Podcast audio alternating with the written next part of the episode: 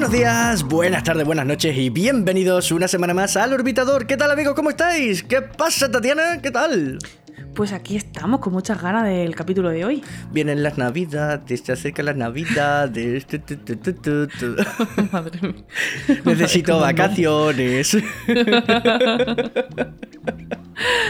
Venga, va, que nos vamos a despedir por todo lo alto. Dale. Sí, espérate, espérate, que yo me ubique, espérate, porque eh, sé a qué día estamos grabando esto, pero no sé a qué día se está emitiendo. Entonces, esto se está emitiendo, si mal no me equivoco, a día 15 de diciembre. Eh, este es el último capítulo, ¿no? Antes de las, para las navidades. Creo que sí.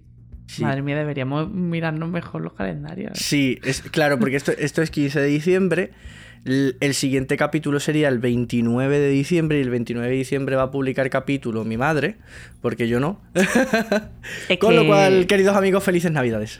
Feliz Navidad, próspero año nuevo, pasadlo bien y disfrutad de este capítulo que, que viene un capítulo guapo. Vamos a hablar de Sí, sí. púlsares, pero no de púlsares normales, sino de púlsares exóticos. O sea, si los púlsares ya son cosas chulas, vamos a subirle un poquito el nivel, ¿no? Vamos a, vamos a subir el nivel porque ya sabemos lo que es un pulsar. Hemos dedicado un capítulo entero a pulsares. Creo que está en la temporada 3 o 2. Me suena que es la 3. Me suena que es la 3. Que bueno, ese capítulo está muy chulo porque ahí eh, de lo que estuvimos hablando es de qué es un pulsar y estuvimos hablando, contando esa historia de Jocelyn Bell y las señales de los pequeños hombrecillos verdes y esas cosas. Vale, que no hago más spoiler, el que quiera, pues tiene ahí el capítulo. Eh, lo que pasa es que la, eh, lo que encuentras casi siempre en divulgación cuando hablas de pulsares, como que termina ahí. Como termina en. en- vamos a recordar brevemente. Una ¿vale? estrella Para muy pequeña que, no rota muy rápido, que está hecha de púlsares y que tiene Claro, dos jets o sea, y ale. A ver, el pulsar al final es eh, una estrella de neutrones que se forma a partir de la muerte de estrella muy masiva. Mm, Cuando una estrella muy masiva pues se muere, al comprimirse, el núcleo de la estrella pues mm, se va, se va a hacer muy pequeñito, muy muy pequeñito y muy denso y va a estar formado íntegramente por neutrones. Entonces, si esa esfera de neutrones ahí apretaditos no supera entre la 2,16 2,25 más o menos veces la masa del Sol, pues la presión de degeneración de neutrones, es decir, la reticencia de los neutrones a estar pegados unos a otros que no les gusta estar pegados, va a frenar el colapso, va a estabilizar esa esfera. No es una estrella per se porque no hay, no hay reacciones termonucleares. Esta, esta estrella no produce energía, simplemente que está muy caliente y al estar caliente radia. Es un remanente estelar, es un cadáver estelar. Eso es. Aunque no sea una estrella per se, pero se le llama tradicionalmente, pues eso, eh, estrella de neutrones. Ahora bien, como eh, la densidad ha aumentado muchísimo y se ha comprimido mucho la estrella, el campo magnético también se ha amplificado muchísimo. ¿De qué orden de, de intensidad de campo magnético estamos hablando? De 10 elevado a 8 Tesla. Sé que no estamos muy acostumbrados a pensar en intensidad de campo magnético, pero yo voy a decir que el de la Tierra está más o menos a 10 elevado a menos 4 Tesla. Uh, 10 elevado a menos 4 Tesla es el campo magnético en el que nosotros vivimos, ese maravilloso campo magnético que nos protege de las partículas del Sol, de las llamaradas solares, eh, que, que nos sirve para orientarnos con una brújula, etcétera, etcétera. Los pajaritos lo detectan. Ahora, el otro día leí no sé qué bicho hay que, que parece que lo ve. O sea, sí, y, y de- sí. determinados tipos de, de patos, si no me equivoco, cuando emigran, lo... Como que lo ven. Lo ven. eh, eh, sí, es muy chulo, muy chulo. Vale, pues esos son 10 elevado a menos 4 Tesla. Aquí estamos hablando eh, 10 elevado a 8 Tesla. O sea, es una diferencia brutal. Brutal. Es un campo mm, muy, muy, muy, muy, muy intenso. Entonces, ¿qué pasa? Pues que como tienes ese campo magnético tan intenso, las partículas que tienen carga, especialmente los electrones, eh, van a empezar a moverse a velocidades cercanas a las de la luz por ese campo magnético. Y eso eh, hace que las partículas emitan luz, eh, radiación sincrotón, que se llama, y, se van a ir en los polos magnéticos de la estrella, en el polo norte magnético, polo sur magnético. Ahí se va a crear como un faro, un haz de luz de radiación sincrotón que va a salir por ambos polos de la estrella. ¿Qué es lo que pasa? Que en general el eje magnético y el eje de rotación de la estrella no van a coincidir. Igual que la Tierra, que tampoco coinciden. Esto ya lo explicamos en, en Sí, aquel sí. capítulo. Estoy haciendo un reminding para que, ¿vale? Para que la gente no se me pierda mucho. Em, entonces, cuando la, la estrella de neutrones rota de manera que sus polos magnéticos nos dan flashes en la cara Básicamente puede ser que, por ejemplo, los, jets, ¿no? Estos chorros, estén, por ejemplo, en su ecuador y a medida que la estrella va girando, pues que parezca una sirena de policía, ¿no? dando vueltas. Eso es. dependiendo de la orientación que tenga el eje de rotación de, de la estrella, su eje magnético y la línea de visión entre la estrella y la Tierra, pues así vamos a percibirlo efectivamente como un pulsar como una de estas sirenas o uno de estos faros, o no, o simplemente vamos a ver una estrella de neutrones y punto pelota. Entonces, esto es, pues lo que digo siempre, ¿no? Todos los que. Todos los que van son, pero todos los que son no van. Es decir, todos los pulsares son estrellas de neutrones, pero no todas las estrellas de neutrones son pulsares. Va a depender del el punto de vista y de la relación entre estos ejes y la línea de visión con la Tierra. Esto es lo que se llama modelo de rotor oblicuo. Si ponéis eso en Google os va a salir un esquemita precioso y si no, pues en la gafa del Hubble también tenéis un esquemita precioso. Ahí, ahí. Bien. Pero a ver, vamos a hablar de algo que son exóticos. Exótico significa raro. Sí, ¿por qué? Porque la historia, es lo que te digo, la historia normalmente de los pulsars termina aquí. Te dicen que son una cosa muy regular, que giran de forma muy, muy regular, eh, con unos pulsos perfectos y maravillosos y entonces eso te da lugar a, saber cosas como distancias o como cuerpos menores a su alrededor y tal. De hecho, Carl Sagan los usó para los discos de oro de las Voyager para ubicar la posición de la Tierra. Eh. ¿De las Voyager o de las Pioneer? Ah. Eh, creo que creo que lo de la de esto es Pioneer. En las Pioneer, en las Pioneer. Creo que sí. Bueno, el caso. Em, bien, la historia normalmente se cierra aquí y se dice que el pulsar es una estrella de neutrones eh, orientada de manera que nos dan flashes en la cara y que da vueltas de una forma muy regular y los pulsos de luz son muy regulares, el tiempo entre pulso y pulso es muy regular. Vale, pues yo vengo ya a decir que esto es mentira. Como todo, ¿vale? No hay nada tan súper mega perfecto en la naturaleza. fíjate, el universo, cuando crees que sabes algo, el universo llega y te pega una aguantada nuestros oyentes se tienen que sentir un poco así, pero a lo bestia, porque es, venga, vale, yo ya sé que cuando creo que sé algo sobre el universo, el universo me da una aguantada, pero es que ahora voy al orbitador y el orbitador me da otra aguantada. A ver, pero, porque vamos escalando, o sea, si te has dado cuenta desde la primera temporada, yo he ido contando las cosas eh, primero a un nivel, cuando ya hemos asimilado eso, pues hemos profundizado un poquito más cada vez en cada cosita. ¿Eso qué significa? ¿Que después de la temporada 10 la gente se va a poder titular de astrofísica o qué? Mira, no lo sé. O sea, habría, habría que hablar con el ministerio. no, no, os podéis titular porque no habéis hecho ecuaciones, ¿vale? aquí sufrimos todos. o todos moros o cristianos, ¿no? Hombre, claro, a ver. Bueno, el caso. Eh, quien que se atreva. ¿eh? Hay, gente, mira, me estoy recibiendo unos mensajes preciosos por Instagram, en las gafas del Hubble, súper chulos. Mensajitos de, que escucharnos está animando a la gente a estudiar, a estudiar física, a, empezar a meterse en estos mundillos. Y me alegro, me alegro muchísimo. Bien, hecho el, momento, el momento Fandom. vamos a seguir. vamos, vamos a ello. Es cierto, los pulsales son muy regulares, muy regulares, pero ¿qué pasa? Que están emitiendo energía. Entonces, claro, evidentemente si tú estás perdiendo energía, tú no te vas a poder quedar ahí haciendo lo mismo que estás haciendo. Alguna consecuencia tiene que tener perder energía. Claro, vale, eh, hasta ahí tiene lógica, claro. Claro, la consecuencia es que las estrellas de neutrones van disminuyendo su velocidad de giro en consonancia con la pérdida de energía.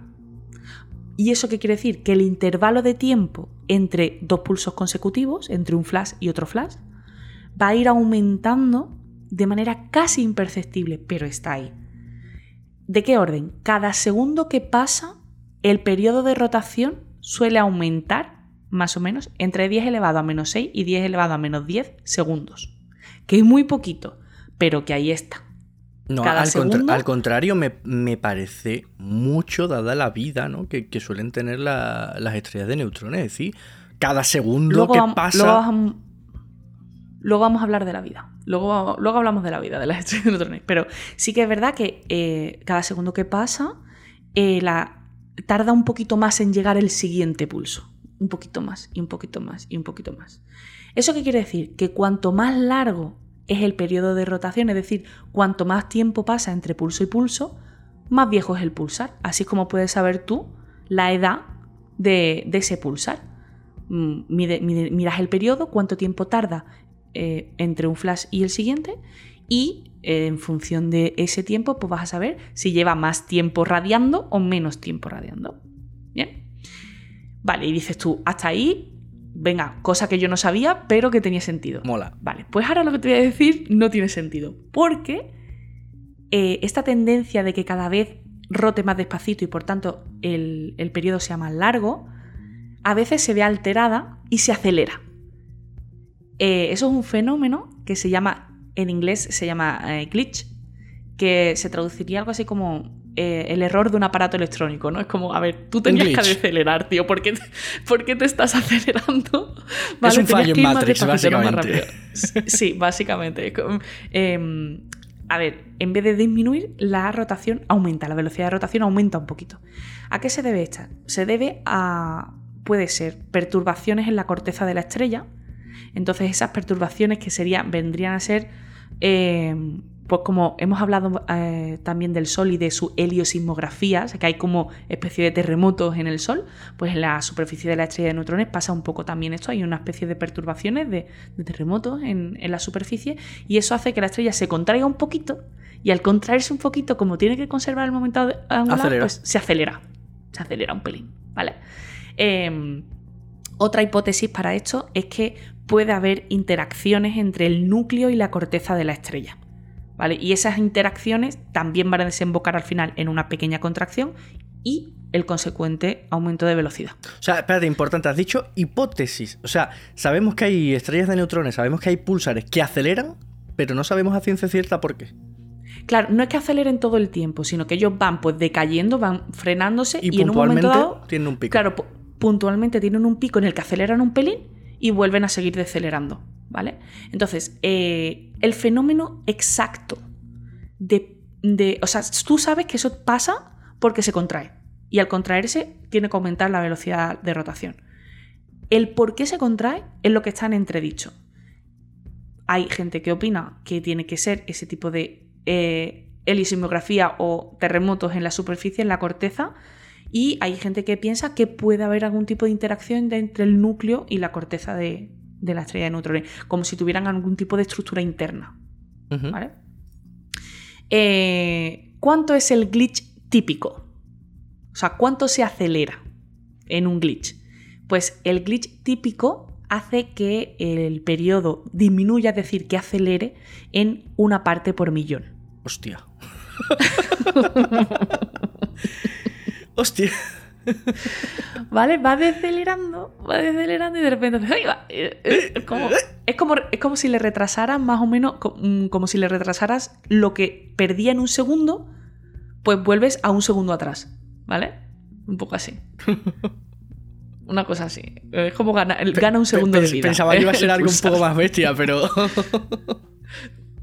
a ver, e, es que yo he dicho he empezado diciendo, es verdad que son muy regulares, pero no son tan regulares. O sea, claro, no, es 100% regular, claro. Claro, no, es, no son, no, quiero que tengáis la idea de que los pulsares son cosas ideales que están permanentemente ahí girando y, dando siempre el mismo periodo, porque esto no es cierto. No es cierto y violaría un montón de principios de, la física, porque las cosas que pierden energía tienen que tener consecuencias por ello. La termodinámica, básicamente, o sea. En esta casa se respetan las leyes de la termodinámica. Las leyes de la termodinámica, Lisa. Muy bien. Vamos a otro, otra cosa. Ya hemos visto que el periodo no es eterno, sino que se va disminuyendo a no ser que tengas un glitch y entonces eh, aceleres un pelín durante un instante. Vamos a, otra cuestión, otro tipo de pulsar exótico que, trae de cabeza aquí al personal, que son eh, la gran velocidad que tienen los pulsares de milisegundo. Hay unos pulsares que el periodo de rotación es típico de milisegundos y que eso, es que es mucha velocidad, ¿vale? estamos hablando... Eh, eh, o sea, es que pensar una estrella de unos 20-25 kilómetros que rote una vez sí. cada milisegundos. Cada milisegundo. Eso es enormemente rápido, es muy rápido. Es muy, muy rápido. Entonces, ¿cómo leches han conseguido tanta velocidad? Para tú explicar esa altísima velocidad eh, simplemente a través del cuento que yo os he contado, una contracción y demás, tendríamos que pensar que la estrella progenitora, la estrella a partir de la cual se forma la estrella de neutrones, eh, ya tendría que tener de serie una velocidad muy, muy alta de rotación. Muy alta. Entonces, claro, si tú ya tienes, tienes algo que acelera, que, que tiene una velocidad muy alta y lo comprimes, pues vas a tener una velocidad muy, muy alta. Pero ¿qué pasa? Que nunca se han observado estrellas que roten tan rápido como haría falta para explicar los pulsares de milisegundos. Y sin embargo, hay muchos pulsares de este tipo. ¿Dónde está la clave? La clave está en darse cuenta de que muchos de estos pulsares de, este tipo de milisegundos están en cúmulos globulares, es decir, en grupos de estrellas, donde la densidad de estrellas es, muy alta, y entonces llegan a la conclusión de que los pulsares de milisegundos giran tan deprisa porque lo que han hecho es robar masa de estrellas compañeras, llegando incluso a devorarlas enteras. Esa inyección de masa de tanta masa cuando la estrella se está comprimiendo para formar una estrella de neutrones es lo que hace que se puedan alcanzar esas velocidades tan rápidas de milisegundos sin necesidad de que la estrella progenitora tuviera una alta velocidad. Pero estamos hablando de que la, masa es robada en el momento del colapso, antes o después. Eh, la, la masa es robada durante el colapso. Durante el colapso, pero el colapso gravitatorio es algo... Ya, es algo muy rápido pero tienes cosas muy cerca. Entonces tú tienes, eh, tienes primero como una explosión donde vas a eyectar una gran cantidad de material, necesitas eyectar material para poder formar la estrella de neutrones. El núcleo se va a comprimir, que es cierto que eso es algo muy rápido. Al comprimirse, lo que tengas cerca, ñam ñam, se lo come. Y una vez que tienes ya la estrella, eh, si tiene material cerca, como es una cosa muy densa, su campo gravitatorio también va a ser muy fuerte. Entonces todo lo que vaya teniendo cerca se lo va a ir comiendo. O sea, tienes una primera inyección de material durante el colapso y luego eh, sigue cayendo material. Lo que pasa es que mientras siga cayendo material no puedes hablar de que se ha estabilizado y luego empieza a comer. Claro. Sino que empieza a, a, a comerse cosas, a canibalizar a sus compañeras cuando empieza a colapsar y sigue haciéndolo eh, hasta comer todo lo que puede. Y entonces ya se estabiliza. Y, entonces se estabiliza. Y en todo ese proceso es eh, donde, como adquiere ahí una masa extra, pues va más rápido. Y así como tú explicas, esas velocidades de pulsar sin necesidad de que eso, de que la estrella progenitora vaya a velocidades que es que no hemos visto, es que no hemos visto ninguna estrella que vaya así de rápido. Es que es, pues es, que es brutal, o sea, pensadlo, de verdad, y lo, repito, una estrella de 20-25 kilómetros rotando una vez cada milisegundo o cada pocos milisegundos. Es que eso es una bestialidad. Es muchísimo, es muchísimo. Y, además eso es sobre todo darte cuenta de que hay muchas y que están en cúmulos globulares casi todas. Es como, jaja. Bueno, y además los cúmulos son estrellas muy antiguas. Eh, ¿no? En los cúmulos donde están las estrellas más antiguas, que por ende tienden a ser más masivas que las estrellas modernas, porque tienen más material y tal, por lo cual todo eso al final, pues también tiene que influir al final. Claro, en el cúmulo además tú tienes como mucho material interestelar ahí, material que es compartido, que no es ni tuyo ni mío. Claro. Y, Hay mucha cosa de la que alimentarse.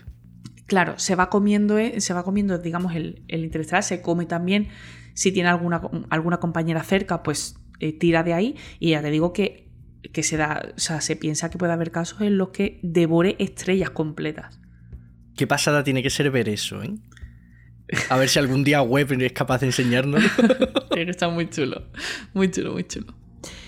Eh, vale, aunque hemos dicho que el periodo mm, no es tan, tan, tan, tan regular como nos gustaría pensar, ¿vale? Porque las vacas no son esféricas. Eh, los pulsares se caracterizan por la forma del pulso. No todos los pulsos son exactamente iguales, no todos son eh, copias el uno del otro, ¿vale? Pero cuando tú promedias varios pulsos, sí que obtienes un perfil, una subida y una bajada de luz, y ese perfil sí es invariante y es característico para cada pulsar, identifica perfectamente cada pulsar. Ajá. Es, curioso, es curioso porque no, no necesitas que todos los pulsos sean iguales, pero cuando coges unos cuantos y los agrupas, ahí tienes una cosa que siempre, siempre te va a salir igual. Es la magia de la estadística. La magia. Em, casi todas las estrellas de neutrones conocidas se encuentran aisladas. Así que o bien son el remanente de estrellas solitarias, o bien se han quedado solas después de la, explosión de supernova. Y lo curioso es que muchas de ellas se mueven por el espacio no que roten sobre sí mismas, sino que se desplazan por Sí. el espacio a, a una gran velocidad. De media, unos 500 kilómetros por segundo, cuando lo normal en nuestra galaxia viene siendo tranquilamente unos 100 kilómetros por segundo. ¿Vale? Estas han acelerado. Y claro, dices tú, ¿cómo puede ser que ese objeto que yo estoy viendo ahí solito, que no está interactuando con nada, vaya a una velocidad muy por encima del resto de, de su entorno? Una catapulta gravitacional producida por una hermana. Pues mira, lo que. El- una de las opciones que tienes es que mm, en el momento de la explosión de supernova, esa explosión que no fuera perfectamente esférica, sino que tuviera algún tipo de asimetría. Entonces es como darle un petardazo solo por un lado, ¿no? Y la, la empu- la empujas hacia el lado contrario. Es como tener tracción trasera, ¿vale? Aceleras, aceleras de un lado y vas en la dirección contraria. Em, y otra es una ruptura de un sistema binario. Es decir, yo tengo eh, un sistema binario donde una de las estrellas explota como supernova y empieza a formar una estrella de neutrones y en esa explosión se rompe el sistema binario y sale lanzada, como si fuera pues, una onda, un látigo. Sale, sale lanzada y, por eso está más acelerada. Esa explicación me gusta más ¿eh? que la de la supernova no simétrica. Bueno, a ver, supernova supernova no simétrica se sabe que hay, pero mm, también es verdad que la segunda opción tiene más apoyos observacionales. ¿Por qué? Porque mm, eh, se sabe, se han visto estrellas tipo O y tipo B que se mueven 10 veces más rápido de lo normal. La mayoría de estas estrellas eh, surgen en sistemas binarios y múltiples. Entonces, ¿qué es lo que pasa? Tú tienes un sistema binario, la más masiva, se muere antes de una explosión de supernova y esa explosión junto con la pérdida de masa hace que la compañera haga plum y salga Y hasta luego. y se vaya por el medio interestelar. Entonces, con las estrellas de neutrones, al final es la misma dinámica, es un sistema mm, binario que se rompe y al romperse, pues los componentes hacen flush y salen disparados. ¿Vale? Y eso es lo que explica que tengas púlsares viajando a una velocidad de la leche Claro. por, por tu galaxia. Eh, ¿Cuántas estrellas de neutrones? He dicho, la mayoría de las que vemos las vemos solitarias. Pero también se han encontrado algunas en un sistemas binarios. Más o menos como el 10% de las que vemos, de las que conocemos en nuestra galaxia, las hemos visto en sistemas binarios. Y normalmente la compañera es una enana blanca. En 1974, Russell Hals y Joseph Taylor descubrieron el primer sistema binario formado por dos estrellas de neutrones, de las cuales una es un pulsar, o se detecta como pulsar. ¿De qué te sirve esto? Esto es eh, quitando los agujeros negros, dos agujeros negros en colisión, es la cosa más gravitacionalmente fuerte y densa que puedes observar. Claro. Son dos objetos muy pequeños con mucha densidad y por tanto muchísima gravedad orbitándose eh, el uno al otro. ¿Y eso qué va a pasar? Pues según la teoría, según la relatividad general, este tipo de sistema debería perder energía que se emite en forma de onda gravitacional. Y esto fue una predicción de relatividad general. Y eh, estos, dos, eh, estos dos físicos, Hals y Taylor, en el 74, cogieron, detectaron, cuando, cuando vieron lo que tenían entre manos, pues hicieron sus cálculos y vieron que efectivamente se estaba perdiendo exactamente la cantidad que la relatividad general decía que tenía que perderse Por onda y por gravitacional. tanto por onda gravitacional y por tanto esas, esas dos estrellas de neutrones de las cuales una es pulsar se están a- acercando entre sí y terminarán colisionando. Una kilonova. Esta, este, estos cálculos, ¿vale? Eh, en los que otra vez más testamos relatividad general y vemos que funciona, eh, fue el Premio Nobel de Física de 1993. Está, está ahí, dato, que lo sepáis. Vamos a hablar de una en concreto. Vamos a hablar de la primera estrella de neutrones descubierta en la vecindad solar como pulsar. ¿Vale? En la vecindad solar estoy hablando cerquita. Está a unos 160 parsec. Está muy cerca de la vecindad solar. anda- hablamos normalmente de unos 500. ¿El pulsar del cangrejo? Eh, es un pulsar que está en Géminis. Ah, pues no. Eh, y, y claro, ¿qué pasa? Que ellos lo que estaban detectando era una fuente de rayos gamma en Géminis muy fuerte, pero miraban y no veían nada. Claro. ¿vale? Estás estás ahí y no, mira, fue muy difícil encontrar la fuente óptica, es decir, mirar en el óptico y verlo, fue muy difícil. Pero al final se encuentra. Se encuentra es un objeto azul muy débil de una magnitud 26,5. Es que, es que no se ve. Es que eso no. Es que no se ve. Es que además, aunque brillan mucho, los, los púlsares barra estrellas de neutrones, precisamente luz visible no es lo que más emiten. No es lo que más más rayos X y gamma, si no me equivoco. ¿no? Sobre todo X. Eh, sí, sobre todo X. Eh, ¿qué es lo- ¿Cómo se sabe que está muy cerca? Porque apenas ves extinción. O sea, la luz que te está llegando te está llegando bastante limpia, no se ha absorbido casi nada. Entonces se estima que está a unos 160 parsec. Mm, Me gusta de esta, de esta historia el nombre que le pusieron, porque le pusieron Geminga de Géminis Gamma, fue de fuente de rayos gamma en Géminis. Pero el juego de palabras es que en italiano eh, hay una, una, expresión, una expresión, una palabra que es como eh, Geminga, o sea, se- suena igual, que significa no está allí.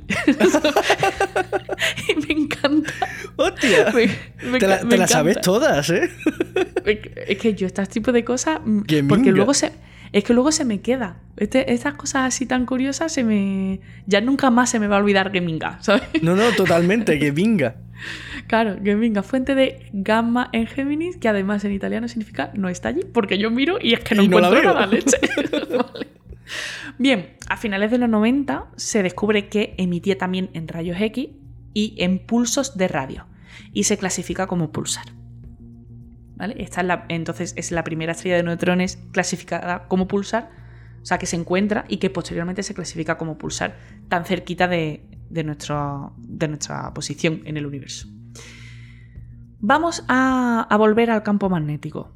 Algunas estrellas de neutrones, yo, yo he dicho, el campo magnético es la leche, es muchísimo. He hablado antes, si no recuerdo mal el dato, de entre 10 elevado a 10 elevado a 8 Tesla. El terrestre es 10 elevado a menos 4. 10 elevado a 8 para un- una estrella de neutrones normal, un pulsar normal. Vale, pues hay algunas que el campo magnético es particularmente fuerte. 10 elevado a 9, 10 elevado a 11. Es decir, es entre 10 y 1000 veces más intenso el campo magnético que una estrella de neutrones normal. Cuando tienes una estrella de neutrones donde el campo magnético es hiper mega intenso, lo llamas magnetar. Efectivamente. Que además la gente tiene muchísimo interés en los magnetares. Todo Continuamente me están preguntando en los directos y demás por los magnetares. Pero porque, porque le ponemos nombres tan chulos a las cosas que parece que es algo súper mega tal. Cuando Y no. realmente. ya- o sea, es una estrella. un- es que la gente los pulsa en los magnetares. Una estrella de neutrones bien orientada es un pulsar. Una estrella de neutrones bien orientada y que además su campo magnético es muy fuerte es un magnetar. Fin. Ya Ya, está. está. Tiene, un, tiene un nombre que parece la leche, pero no. a ver si son cosas muy. Efectivamente, son cosas muy interesantes. Como los te- cuásares y los blázares. Al final, un cuásar bien orientado es un blázar. Claro, o sea, mm, eh, tranquilidad con los nombres, ¿vale? Pero es es verdad que son objetos muy interesantes, sobre todo porque son laboratorios que no podemos hacer en la Tierra.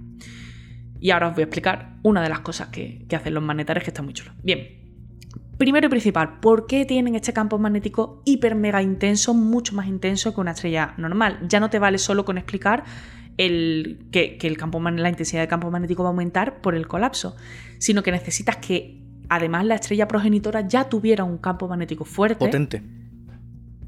lo tienes fuerte y cuando te comprimes, pues efectivamente vas a tener un campo magnético más intenso de lo normal.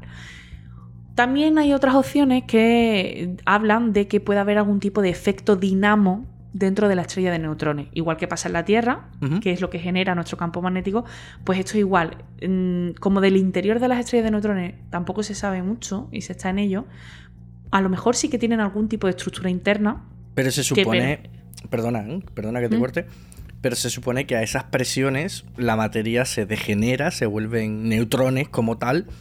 Y, hostia, un neutrón es un neutrón. O sea, no, no puedes Sí, tener un ahí una estructura extraña, ¿no? Sí, un neutrón es un neutrón, pero tú puedes tener eh, diferentes densidades. A lo mejor puedes tener diferentes densidades. ¿O quién te dice a ti por qué no iba a pasar que eh, la parte más interna de, de la estrella de neutrones rotara en- hacia un lado y tuviera como una corteza envolvente también de neutrones que rotara hacia otro?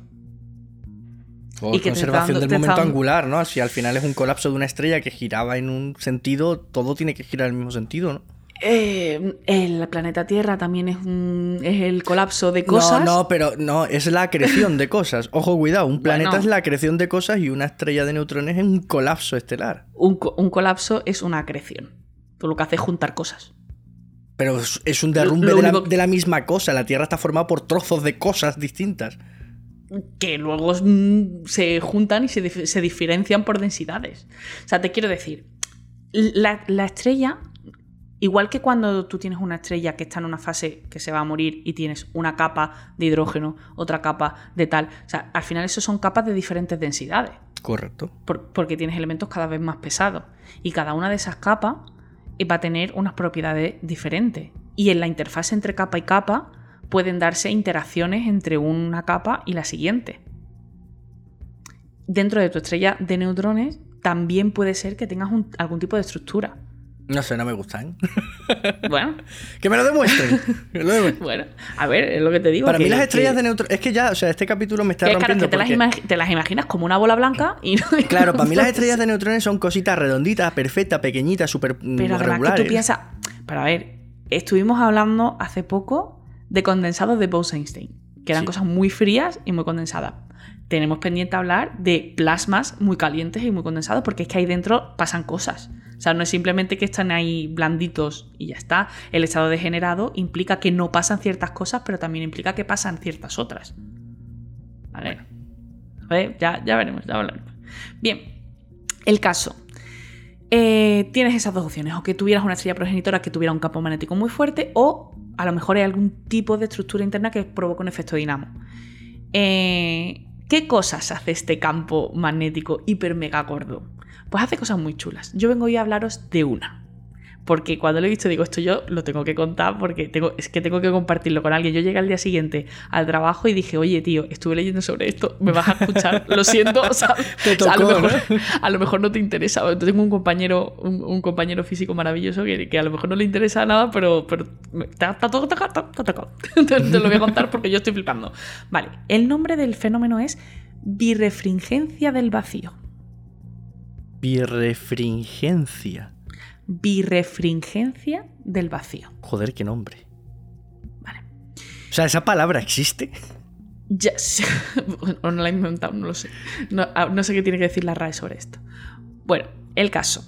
Eh, ya hemos hablado, tenemos un capítulo entero del vacío, hablando del vacío. Hemos hablado de que en el vacío realmente lo que está pasando es que se aparecen y desaparecen pares de partículas antipartículas todo el rato. Aparecen, viven muy poquito tiempo y se vuelven a, eh, se aniquilan uno contra otro. Cuando el vacío está altamente magnetizado, esto hace que las partículas virtuales que, aparecen eh, y que tienen carga opuesta, que una es positiva y otra es negativa, se van a desplazar en sentidos contrarios, es decir, una va a seguir el campo magnético hacia un polo y el otra va a seguir el campo magnético hacia el otro polo. El resultado de esto es que eh, el vacío se va a comportar como un prisma y va a polarizar la luz, como tus gafas de sol. Vale. Si tienes una gafa de, sol de estas de cristal polarizado, pues eso es lo que hace, ¿vale? Observar esto en un laboratorio de la Tierra ha sido imposible y se ha intentado, ¿eh? Ha sido imposible porque necesitas una intensidad de campo magnético que es que no hemos sido capaces de crear en la Tierra ese campo magnético tan intenso. Pero sí que en 2016 un equipo eh, que estaba liderado por Roberto Mignani utilizaron el Very Large Telescope y observaron que en el entorno de la estrella de neutrones eh, que se llama RXJ 1856.5-3754 por si alguien quiere buscar el paper, ¿vale? pues súper conocida, Tatiana. A, ver, Geminga es mucho más fácil de recordar, ¿vale? Pero, pero, pero por si alguien quiere buscar el paper o le interesa, ¿vale? Lo repito, RXJ 1856.5-3754. Me imagino a alguien ahora mismo corriendo por una libreta a apuntarlo. Lo he repetido como si no pudieran darle para atrás al audio, ¿sabes? Bueno. No, no, lo has repetido como si alguien fuese a buscarlo, que es lo mejor. Oye, estoy segura. Mira, se me ocurren, se me ocurren al menos dos personas que sé que nos escuchan porque me escriben con preguntas que lo van a buscar. Mira, en, en Spotify. Saludos, saludos, es que voy a decir el nombre de uno. Saludos Isidoro. Sé que lo vas a buscar. en Spotify se pueden poner preguntitas. Eh, voy a poner si alguien ha buscado el nombre del pulsar este, tío. Eh, te lo o sea, sé, que al mira, no me falles Isidoro, ¿eh? sé que lo vas a buscar. Bueno, el, el caso, el caso es que em, este equipo ve que alrededor de, este, de esta estrella de neutrones hay una polarización lineal de la luz. Es decir, que este efecto de birefringencia del vacío, que era algo puramente teórico y que no podíamos testar en la Tierra, lo pudimos testar alrededor de esa estrella de neutrones. Y no es más que eso, que tienes un campo magnético tan, tan intenso que las partículas, que las partículas virtuales que se crean y se destruyen van a seguir el campo en diferentes el campo magnético en diferentes sentidos según su carga y eso hace que el vacío se comporte como un prisma. Y está muy guay porque, claro, tú no ves nada, pero estás viendo que la luz se polariza así, by the face. ¿no? Y es porque el vacío está haciendo cosas de, cosas de vacío. Cosas del vacío. Oye, y esto de esa creación de pares de partículas que no se mm. aniquilan, se radiación de Hawking. ¿Hay algo de radiación de Hawking en una estrella de neutrones? ¿Puede haberla? No he visto yo nada. No he visto yo nada y yo mm, creo que no. O sea, las partículas. Yo estoy diciendo que siguen el campo magnético en direcciones contrarias, pero eventualmente Al final, se, claro, coinciden en uno de los dos puntos. Eventualmente se aniquilan, ¿vale? Lo, que pasa es que durante el, breve periodo de tiempo en el que están separadas, pues todas, todas las positivas, de todas las que se están creando, todas las positivas se van para un lado y todas las negativas se van para el otro y luego se aniquilan. Pero al final, como esto pasa constantemente, lo que tiene es como una zona del vacío, eh, digamos, con más carga positiva y otra con zona del vacío más carga negativa, y eso lo que hace es que sin que haya nada, hay un, bueno, ¿y ese, eso, qué efecto tiene de cara a ver el pulsar? ¿Que si lo miras de lado desaparece o qué? No, eso. Eh, a ver, ¿alguna vez te ha pasado que con las gafas de sol has ido a mirar la luz de tu móvil y la pantalla la veías completamente en negra. Claro, por, por eso digo lo mismo, si, si miro el, pulsar de lado desaparece. Claro, depende. E, es, el tema de la polarización depende de lo de siempre, depende de eh, en qué sentido esté polarizada y en qué sentido estés mirando tú. Si a lo mejor la, polarización si está en lineal, pues imagínate que eh, la ves de frente a ti como una raya arriba y abajo, pues si tus gafas polarizadas las pones en perpendicular a esa raya, no ves Desaparecen. claro, pero si las, vas, eh, si las vas girando conforme el ángulo se separa de los 90 grados, pues vuelves a ver. Y si alineas los dos ángulos en cero, pues eh, ves toda la luz. Pues eso es igual, si tenéis gafas polarizadas y, y queréis comprobar esto, es muy guay. Con la, con la pantalla de vuestro móvil os ponéis la gafa, miráis y empezáis a girar la cabeza y a girar el móvil y eventualmente en algún punto vais a ver que, con, de las pantallas del ordenador, con las pantallas del ordenador pasa de hecho pasa más con las pantallas del ordenador que con los móviles. con los de móviles. Pues ese, efecto lo podéis ver. Bien, vamos a, otra cosita. Vale, es verdad, el, el pulso no es perfecto, pero es casi perfecto. Entonces, eso nos va a permitir usarlos para encontrar objetos pequeños a su alrededor. De hecho, hablamos en el capítulo de exoplanetas, porque los primeros exoplanetas fuera de nuestro sistema solar eh, se encontraron en el 93 y se encontraron mediante este método. Se pudieron encontrar porque, claro, como los pulsares son casi perfectos en su periodo, cuando ves que es menos perfecto de lo habitual, dices eso porque hay algo ahí orbitando que yo no estoy siendo capaz de ver. Eh, entonces, alrededor del pulsar PSR1257 más 12, alrededor, de ese, alrededor de ese pulsar se encontraron tres planetas orbitando. La cuestión es, ¿cómo leches están ahí? ¿Capturados? A ver, eh, más que capturados hay dos opciones. La primera, eran planetas que tenían la estrella progenitora y sobrevivieron de alguna manera a esa explosión, ¿vale? Y esa formación de, la estrella de neutrones. A lo mejor estaban muy lejos y consiguieron sobrevivir y al formarse la estrella de neutrones se acercaron un poco, claro, se acercaron un poco pero no llegaron a, destruirse, a comérsela, Un poco ahí. Y otra opción es que se formaron a partir del remanente de la supernova. Las dos teorías tienen defensores y detractores. No se, no se ha conseguido descartar ninguna de las dos. Pero sí es cierto que se ha visto eh, alrededor de varios púlsares discos de materia. Es decir, tú tienes tus pulsares, tu pulsar y alrededor tienes un disco formado por la materia que se perdió durante la explosión de supernova, que la, estrella de neutrones no se lo ha llegado a comer y forma un disco y en ese disco de polvo y gas, oye, es que a lo mejor se puede formar algún planeta. Claro, no estamos hablando, ojo, de material eyectado por la estrella, sino que la estrella cuando nació podría tener a su alrededor un disco de materia, igual que la estrella que da lugar al sistema solar, ¿no? Igual que el Sol, de la que han nacido los planetas y en el momento que revienta como supernova, pues todos esos cometas, asteroides, posible que pudiera ir, se pulvericen y empieza el ciclo de nuevo y empiezan a nacer planetas, ¿no? Lo suyo sería datar esos planetas, ver qué edad tienen y compararlos con la estrella. De momento ya te digo que, lo, que lo que se ve es o bien algún pulsar con algún planeta, lo que pasa es que estas cosas pues son jodidas de, de, claro. de observar y, luego de observar directamente, me refiero que tú puedas coger un espectro ahí de, esos planetas y demás. Y, lo que sí se ha visto es esos pulsares que tienen discos de materia a su alrededor. Y esa materia puede acretar y puede formar un planeta. Bien, y vamos al último punto del día. Como van radiando energía, pues los pulsares eh, cada vez brillan menos, porque el, brillo que tienen es únicamente por estar calentitos. Por temperatura, claro. Es como cuando calientas un metal y ese metal está incandescente, como las bombillas antiguas. Básicamente es, eso, las estrellas de neutrones son incandescentes. Eso es. Eh, pero claro, se enfrían, se van enfriando.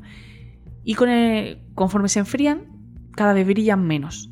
Y se van quedando como residuos prácticamente invisibles.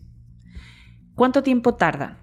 En enfriarse una estrella de, neutrones para dejar de eh, emitir luz. Los modelos teóricos muestran que la vida media de la estrella de neutrones son unos 100.000 años. Es que es muy poco. Es que antes cuando me has dicho, en el tiempo que tarda... No, no, no. Es que la incandescencia de la estrella de neutrones, el modelo teórico te dice que son 100.000 años. A escala cosmológica esto es un suspiro. Es muy poco. Es muy poco. ¿Y qué significa esto? ¿Cuál es la implicación de que la estrella de neutrones tarde tan poquito tiempo en enfriarse? La, la, implicación de esto es que la inmensa mayoría de estrellas de neutrones de nuestra galaxia son indetectables. Es decir, estamos rodeados y no las podemos ver. ¿Se convierten en enanas negras? Eh, bueno, hay gente que la. Sí, hay gente que las llama así, enanas negras. Lo, que pasa es que creo que lo de enanas negras viene más de enanas de las blancas. De las enanas blancas y hasta donde yo sé, corrígeme, en los 13.800 millones de años que tiene el universo, no nos ha dado tiempo a que una enana blanca se enfríe. Es que, no, es que no es lo mismo una enana blanca que una, que una estrella de neutrones. Pero una estrella de neutrones está más caliente que una enana blanca, ¿no? También es mucho más pequeña. Pero está mucho más caliente y emite por radiación, que es la forma más ineficiente de perder. ¿100.000 años nada más? Sí, nada más. No, yo, creo que el que ha calculado eso en la calculadora la tienen radianes. No, no, no, Es, muy poco, es muy poco tiempo. No, no, no, es verdad. cuando lo estuve mirando digo, pues sí, pues muy poco tiempo. Pero sí, sí, o sea, es muy corto. Entonces, claro, eh, se estima que debería haber unos pocos cientos de miles de estrellas de neutrones, pocos cientos de, de millones, perdón, pocos cientos de millones de estrellas de neutrones en la Vía Láctea. Pero claro, es que no las ves. Porque están apagadas. Un, cuerpo, negro. Es, una cosa, mm, pues eso, que, no, que ya no brilla. Si es difícil encontrarlas cuando brillan porque son muy pequeñas, imagínate cuando ya dejan de brillar. Me, acabas de romper todos los esquemas. Con eso me acabas de romper todos los esquemas, te lo prometo. Sí, sí. Es que eh, es verdad que se suelen, como las dos cosas son remanentes y tal, muchas veces se habla de ellos como si fueran casi la misma cosa y que la única diferencia que tuvieran es que una está formada por, por neutrones y la otra mm, por, por hierro. Por, electron, por electrones, sí, por, que una la frena la degeneración de electrones y el otro la frena la degeneración de neutrones. Pero es que, eh, es que tienen muchas cosas que son también distintas. Las enanas blancas tampoco tienen esos campos magnéticos, por ejemplo. Claro, y es que eh, ese efecto de ese campo magnético que hace que tú estés aportando velocidad a, las partículas cargadas de alrededor, lo que hace es robarte energía rápidamente. Pero o todo lo que años es que eso es muy poco tiempo. Es muy poco tiempo, sí, sí. O sea, a mí, a mí lo que más me, Fíjate que a mí lo que me dan. No serán 100 mil millones de años. Es muy corto. Es que es muy poco tiempo, tío. Claro, es que eh, tú imaginas. O sea, a mí lo que me da penita de esto es eso: es imaginar. Yo, cuando leí esto digo, joder, me estoy imaginando un montón de bolitas de. La Vía Láctea está plagada, claro. a mi alrededor. Que están ahí diciendo, eh, que estoy aquí. Pero claro, no. No las ves. No, y, además eso es un, es un cuerpo frío, totalmente inerte. Bueno, lo, mismo se deshace. O sea, ¿qué le pasa a los neutrones cuando se enfrían tanto? A lo, mismo se, evaporan. No, pues tienes ahí la gravedad que la, gravedad la, va a mantener, porque la masa es la masa. La masa es la masa, la gravedad es la gravedad. Claro, la masa es la masa. Entonces, aquí, yo creo que aquí faltan páginas, ¿eh? o sea, aquí faltan papers. Esto, esto es algo, yo creo que está ahí, ahí, ahí, que no, no. A ver, ten en cuenta que. Di, la verdad, ¿a ti te suena bien? A mí no, a mí no me suena bien. A mí, a mí me suena muy cortito. me, suena muy me suena muy cortito, pero también te digo que me fío bastante de, Hombre, obviamente yo me fío, por supuesto, más de toda esta gente que lo estudia que de mí mismo, obviamente, para eso son los que estudian esto. Pero... has empezado tu capítulo diciendo, cuando crees que sabes cosas, el universo te hace ¡pum! pues toma. ¿Ves? Es que, es que es eso. Es que si vengo al orbitador y me da otra guanta encima, es que es, que es así. Eh, pero no sé, yo, creo que me falta por ahí un paper, ¿eh? Ahí, ahí tiene que haber algo. Eso me parece muy poco tiempo. Pues está... Eh, a mí lo que me da pena es eso, que están ahí solitas y sin que nadie las vea. Pero bueno ya está. ¿Qué le vamos a hacer? Oye, pues menuda forma de terminar el año, ¿no? Pues sí.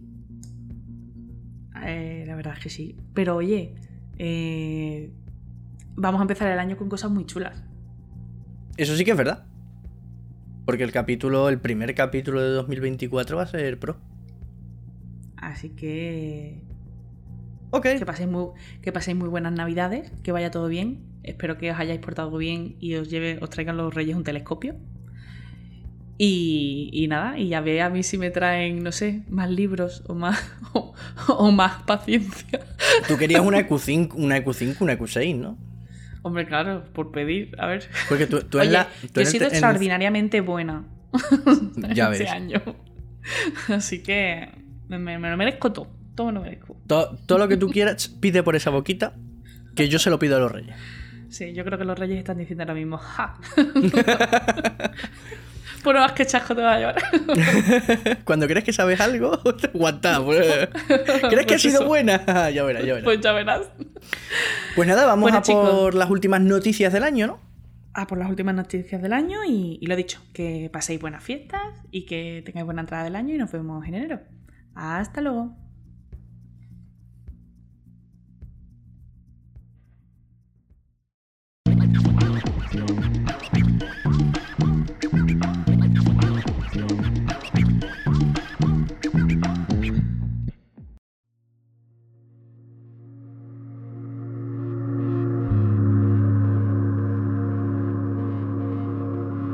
Bueno, bueno, bueno, bueno, empecemos la última sección de noticias del año con unos investigadores de las universidades de Bonn y San Andrews que han propuesto una solución innovadora a la tensión de Hubble. Si recuerdas el capítulo de este podcast titulado así, La tensión de Hubble, recordarás que hablábamos que la constante de Hubble es algo que todavía no está muy, muy acertada. Sabemos que tenemos un valor bastante aproximado, pero también sabemos que no es el real. Pues unos señores de las universidades de Bonn y San Andrews plantean usar MONT para resolverla.